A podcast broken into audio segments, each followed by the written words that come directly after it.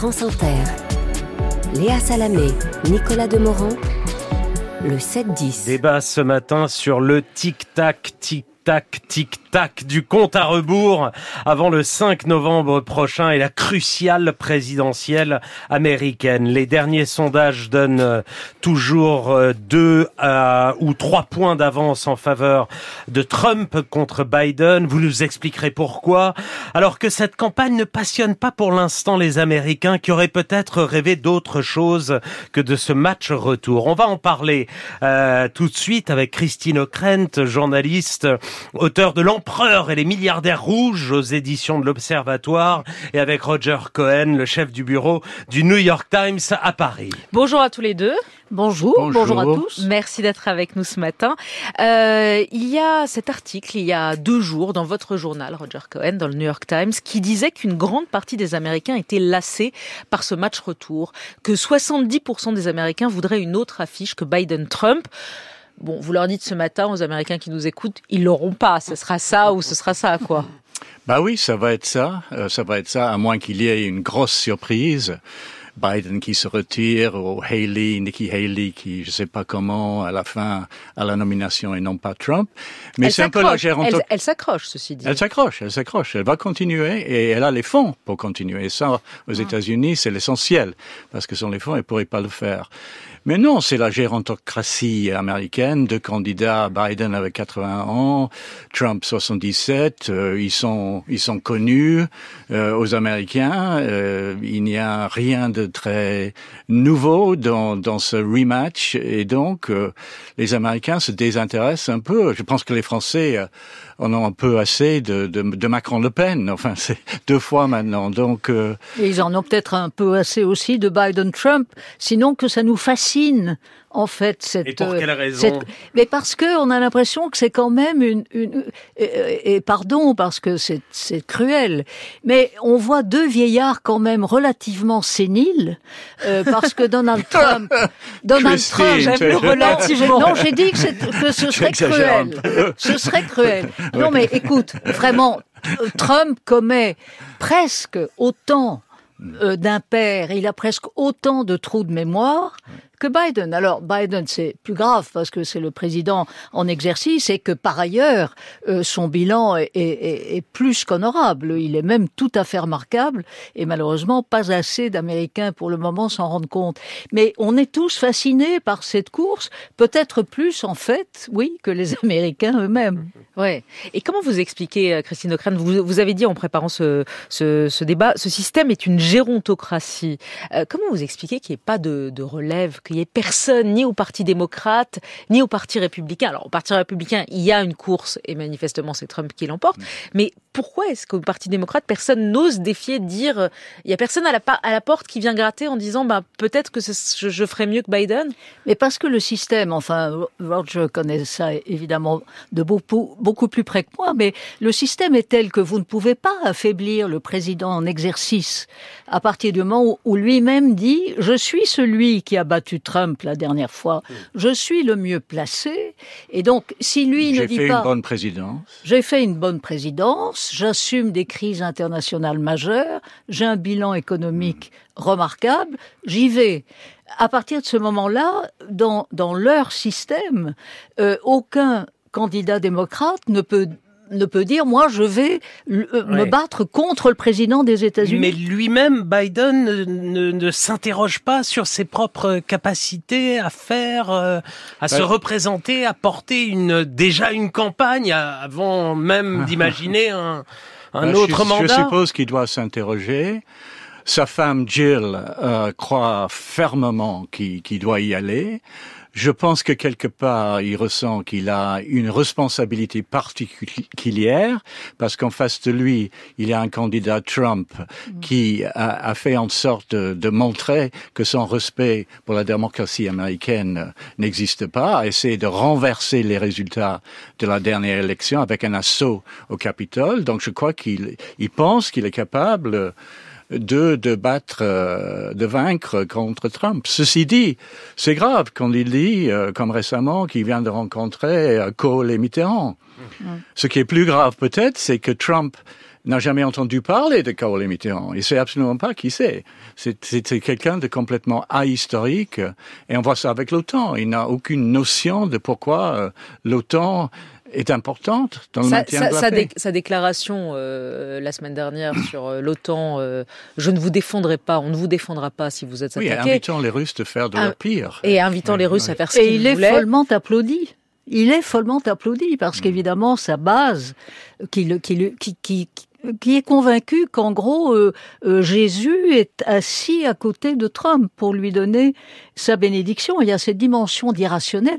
Je lisais de- dans ton journal, euh, Roger, que oui, donc c'est forcément vrai euh, que un Américain sur cinq est convaincu que Taylor Swift, euh, donc ce phénomène mondialisé La de- pop de, star. la pop star, euh, que un sur cinq est convaincu que Taylor Swift, oui, c'est, ça fait partie du complot du complot contre Trump. Donc le- l'élément complotiste, l'irrationnel euh, dans cette campagne est, est tout à fait Ben, le fait saisissant. que Trump se compare à Navalny, qu'il pense que cette amende de 450 millions de dollars et tous les cas, euh, ça c'est un cas civil, mais les cas aussi criminels qu'il a contre lui, c'est une forme de persécution qu'il compare, qu'il compare À Navalny. ah oui, À Navalny. ah, oui, à Navalny qui vient de, de mourir en Russie dans les prisons de Poutine. Ce qui a que- permis- se compare démontre, Oui. dé- démontre que que quoi quelqu'un qui- Démontre que quoi pas qu'il est complètement euh, à côté. Il, il ne peut que, que voir les choses à travers de son ego. Bon, premièrement, Navalny, qu'est-ce que c'est Navalny? C'est un homme d'un courage extraordinaire, extraordinaire. Mais vraiment, retourner en Russie pour se confronter à Poutine, certains diront que c'était, il n'aurait pas dû le faire, mais c'est un courage extraordinaire.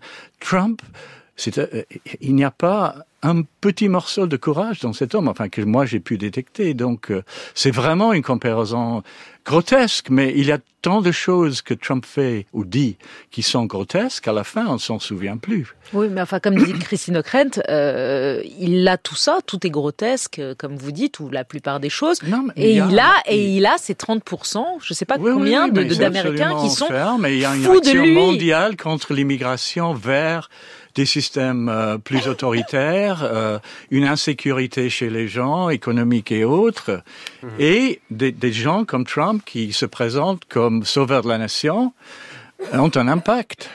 Il y a une dimension euh, qui, pour nous aussi, je crois, est toujours stupéfiante, c'est l'argent.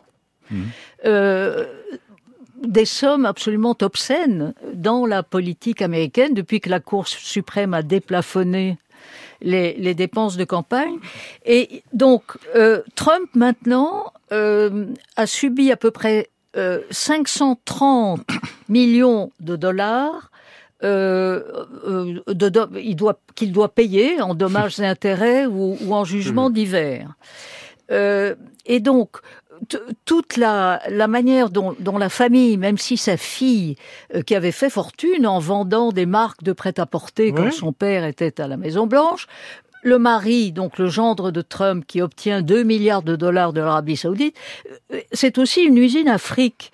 Et, et quand Trump a été élu, la première fois, il a tout simplement doublé euh, euh, le, le taux d'entrée dans son club en Floride, à, à Mar-a-Lago. Il a renoncé à son salaire de président, mais il a fait tout ça, Eh, et mais- donc il a fait énormément d'ar- d'argent.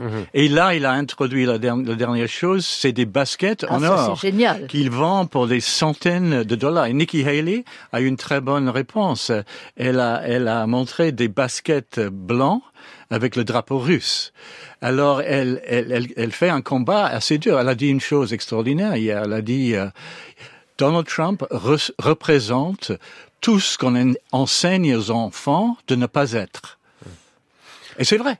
Elle, elle, elle, elle reste en jeu pourquoi, selon vous? Euh, Pour témoigner de quoi?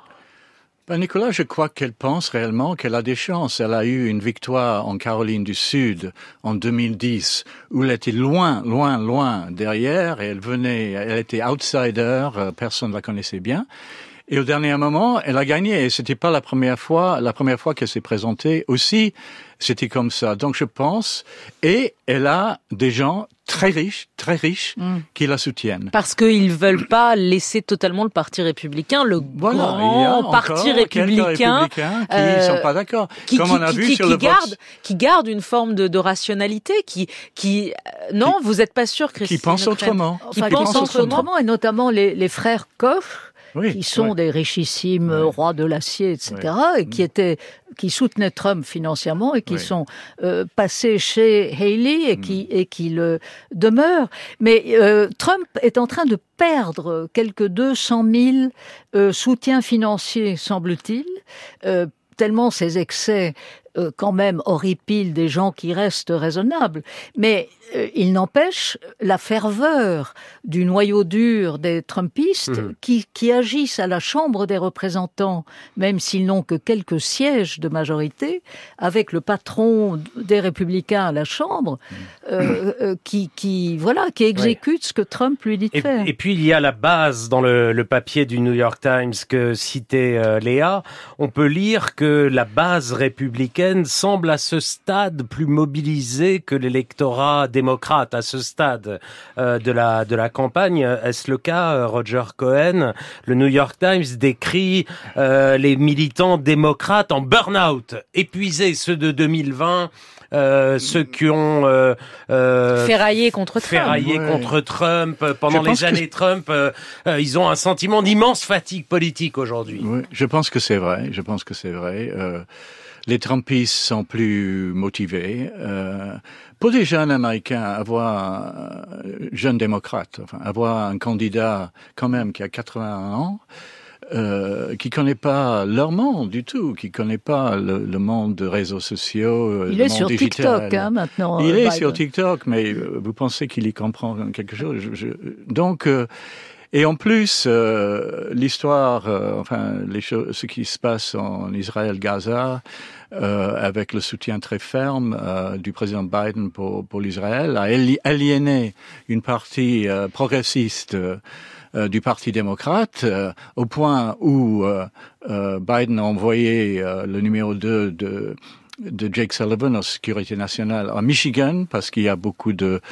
euh, d'Américains d'origine des pays arabes et euh, ils ont peur. Michigan, c'est un swing state. Et, euh... Mais ça va, ça peut se jouer sur ça, ce qu'on entend euh, au fond sur ce manque de motivation des électeurs démocrates et de démocrates qui sont déçus par Biden, soit la jeunesse qui le trouve pas assez woke, pour être clair, soit ceux qui lui passent pas son soutien à Israël, puisqu'on voit ce qui se passe dans les campus mhm. américains et c'est massif. Hein, là, le, soutien pro-palestinien, on l'a pas vu depuis longtemps comme ça aux États-Unis. Et, et dans, dans, certains cas, c'est extrêmement choquant. Néanmoins, on, est tellement habitué chez nous à, des élections euh, au, suffrage universel direct, et, surtout pour euh, le président, euh, qu'on ne comprend pas que dans le système euh, américain, en fait, il y a quoi? Tout se joue dans ces États, qui font la différence. Et dans ces 5-6 États, il y a 10% des électeurs qui basculent, qui sont en fait les, les, ceux qui sont les indécis, et ce sont eux qui font la différence. Et malgré tout, vous ne pensez pas que Trump sera réélu? Roger Cohen Moi, personnellement, je ne le pense pas, parce que je crois quand même euh, aux capacités de raisonner de, des Américains, et que l'ego de Trump, déjà immense, si réélu, euh, il n'aurait plus de limites, à mon avis. Il a les institutions américaines qui restent euh, assez fortes, mais quand même, euh, euh, on n'est pas en 2016. Il y a deux guerres. Il y a une guerre euh, au Moyen-Orient. On ne sait pas combien ça va durer. La guerre en Ukraine, à mon avis, va durer probablement encore des années. C'est une situation d'instabilité assez grave dans le monde. Et donc Trump, Et donc, Trump à ce moment-ci, par rapport à 2016, c'est beaucoup plus dangereux parce que c'est un homme. On peut pas vraiment prévoir ce qu'il pourrait faire. Christine Ockrent Oui, d'autant qu'il a déjà dit qu'il serait dictateur absolu, en tout cas pendant une journée. Et quand on lit le programme qui a été concocté pour lui par la Heritage Foundation, évidemment, on est glacé d'effroi, puisqu'il veut euh, supprimer un certain nombre de ministères. Il veut surtout se venger. Il veut retourner à la Maison Blanche pour se venger. il l'a dit clairement. Dit. Christine Ockrent, Roger Cohen, merci, merci beaucoup d'avoir été à ce micro ce matin.